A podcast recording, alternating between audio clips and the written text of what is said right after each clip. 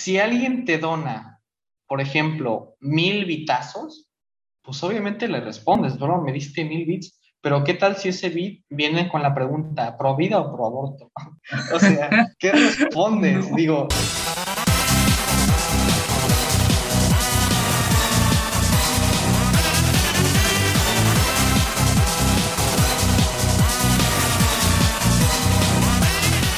¿Y qué pasa, gente? ¿Cómo están? Bienvenidos a otro nuevo episodio de la segunda temporada de Dimensión Espontánea. El día de hoy nos encontramos, como hace unos capítulos, con Elías, el, el Chicharrones. Buenas tardes, buenas tardes. Hoy venimos a hablar de un tema que está relacionado un poquito con el que hablamos contigo, de los influencers. Interesante. Empecemos por lo más obvio. Los influencers están infestando el planeta. Incluso yo soy un influencer. Incluso tú eres un influencer, solo que no te das cuenta. Hola. Todos son influencers. Hola. Todos quieren ser influencers y vivir en una RGB con un poco de casa en un país del extranjero Para más FPS. y sentarse en una silla de 10 mil pesos a acercarse a un micrófono de otros 10 mil pesos en su monitor de 10 mil pesos con su cámara de 10 mil pesos jugando en su compu de 100 mil pesos y ganando otros 200 mil a la semana. Ay, Dios. No todos lo logran, eso se refleja en la cantidad de streamers que ganan más de lo que Venezuela. Este, saludos, Mr. Beast. No. Te van a funar. ¿eh? No, no le hace. No le hace. Bueno, entonces como proseguíamos, de los influencers nos gustaría hablar de a qué se dedican.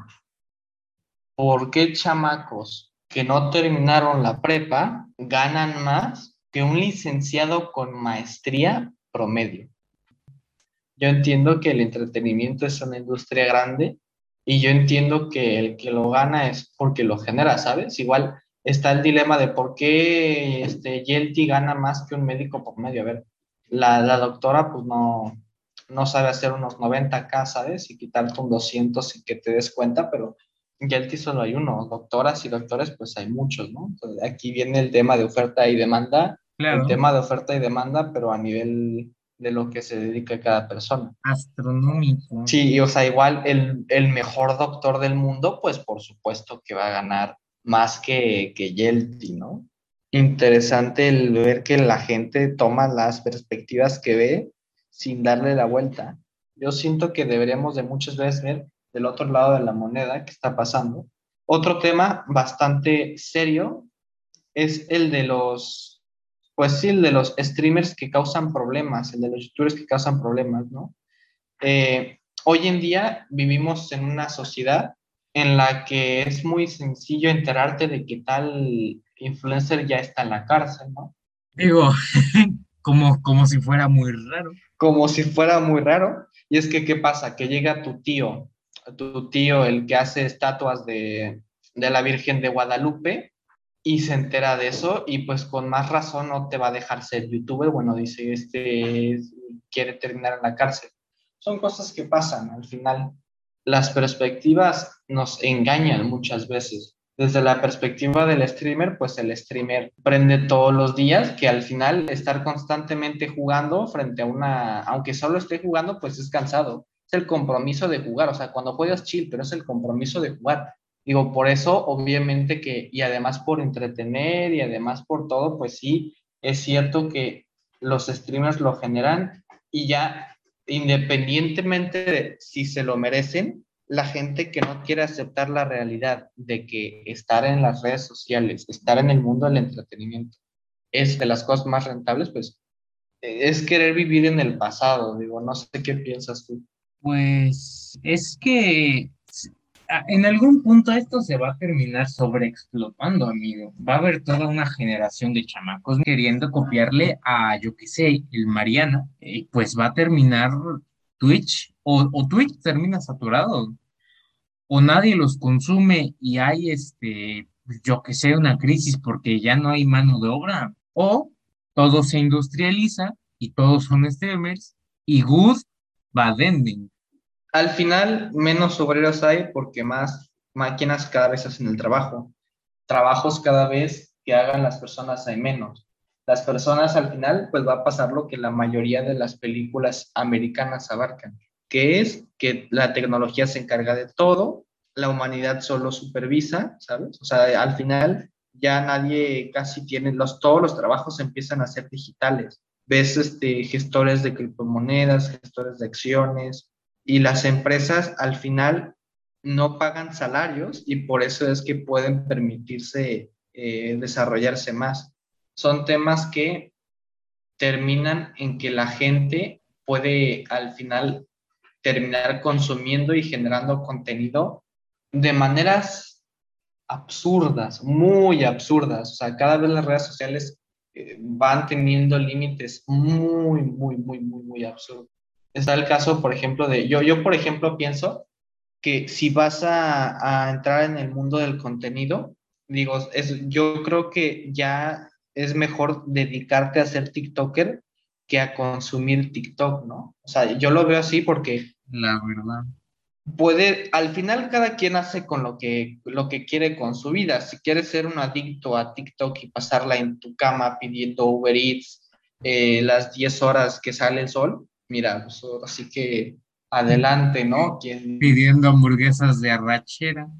Sí, sí, o sea, ahora sí que quien se lo impide, pero a desarrollo, a nivel de desarrollo personal, lo mejor es crear ese contenido, yo creo, o lo que intento hacer, ¿no? Porque también es un camino difícil. Al final de cuentas, tú ves a todos los youtubers y todos los streamers y todos los eh, TikTokers, todos los grandes, pues tienen mucha pasta, pero esa pasta obviamente comenzó con hacer críticas a blogs pedorros que se encontraban por internet, ¿no? Y resultó que ahora pues está en la cima de todo. Claro, y ahora ya es más un plan de contingencia, porque pues como van las cosas, si yo qué sé, Jumex se, se muere, pues toda tu inversión vale, vale zurrada, compañero, y pues ni modo, ya tienes un canal de Twitch, entonces pues arroba el tío Yur en Twitch. No, es mío, es un ídolo el, el, tío Yur. Va. Supongo que al final la mejor cosa que puedes hacer si le vas a apostar a ser influencer es hacerlo. Es no terminar en la cárcel. Aparte, es hacerlo sin dejar otras fuentes de ingresos olvidadas. Yo, por ejemplo, veo chavos que se convierten en Instagramers, ¿no? Por ejemplo, en Instagramers estos que suben contenido de valores, sí, pero tienen sus acciones y terminaron, se graduaron de la universidad, tienen su carrera, tienen su título pegado en su pared, ¿sabes? Y, se dedican a, hacer directos jugando LOL. Y digo, bueno, está, está bien. ¿Por qué? Porque aunque no estás ejerciendo, digo, al final, pues ahora sí que cada quien una vez más, pero si no estás ejerciendo lo que, lo que hiciste, sabes que si en algún momento ya no te pega ser streamer, puedes dedicarte a lo que ibas a hacer inicialmente. Incluso hay gente que respalda todo eso invirtiendo, invirtiendo en negocios, invirtiendo en bienes raíces, invirtiendo en criptomonedas, invirtiendo en la bolsa. Y está muy bien, de verdad, o sea, lo veo muy, muy bien. A ese tipo de cosas es a las que deberíamos aspirar. Tienes que tener carisma, tienes que tener ciertos recursos para empezar. La posibilidad que, fíjate, las estadísticas de Twitch lo confirman. Está muy, muy, muy, muy, muy loco. Muy, muy, muy. Y luego en YouTube, pues en YouTube te funa el mismo YouTube, ¿no? Con eso de que eh, yo sé ya como ya, ya eh, creo que con Date un Blog es el como séptimo canal que se va de YouTube porque ya no más, ¿no? Ya no más no jala, la vaca ya no da leche y ya se, se retiran. Y luego, por ejemplo, en TikTok, en TikTok, o sea, yo, yo veo que mis compañeros tienen TikToks de mil vistas. O sea, mil vistas TikTok ahorita ¿Y de dónde la sacaste? No, es que es una apuesta muy grande. Es una apuesta muy grande. En TikTok puedes explotar muy rápido. No es como un proceso lento como en las demás plataformas. En TikTok puedes... Con un TikTok que se haga viral. Con que un TikTok se haga viral es que puedes llegar a números de hasta el millón de likes sin mucho problema. El problema es mantener esa, esa relevancia. Los TikTokers más grandes son los que han sabido mantener esa relevancia porque su contenido no muere tan rápido. O simplemente porque pues ya, ya si vienen de otras, vienen de, de, hacer otras cosas, son actores no, o, sea, o por ejemplo vienen de Twitch o vienen de, de YouTube y por eso es que no pasan al olvido en TikTok. En TikTok es muy buena idea iniciar si quieren estar en el mundo de los influencers, solo que hay que tener en cuenta que tienes que venderle tu alma al diablo porque tienes que estar creando contenido todo el rato, igual que con el algoritmo de YouTube. Funciona lo mismo, pero a ver, de hacer un TikTok a hacer un video de YouTube, pues que, resulta más fácil, ¿no? Es obvio. Es obvio, pero sí. Claro, de un minuto a diez. Sí, sí, sí. Y luego, pues resulta que nada más eh, agarras un meme, ¿no? Un, meme que te pasó tu, tu, tu amigo, el que sacó cinco, y nada más le pones un video de, de algún personaje de anime de fondo, ¿sabes? Música de Linkin Park y, ya, y ya lo subes a TikTok y toma la papá. Claro, claro. Sí, sí, pues, está, está potente el, el, lo que te cuesta, ¿no? Y luego pues están los, los edits, ¿no? La guerra de los edits, de quién sí sabe editar, quién no sabe editar. Pues no pasa que a alguien no le gustó tu publicación y dejó cinco comentarios diciendo por qué, por qué deberías de estar cinco pies bajo tierra. Y en Twitch, pues es más difícil que pase eso, ¿no? A menos que seas Auronplay y tengas las series más polémicas de los últimos años. Pues es que es Auronplay, amigo.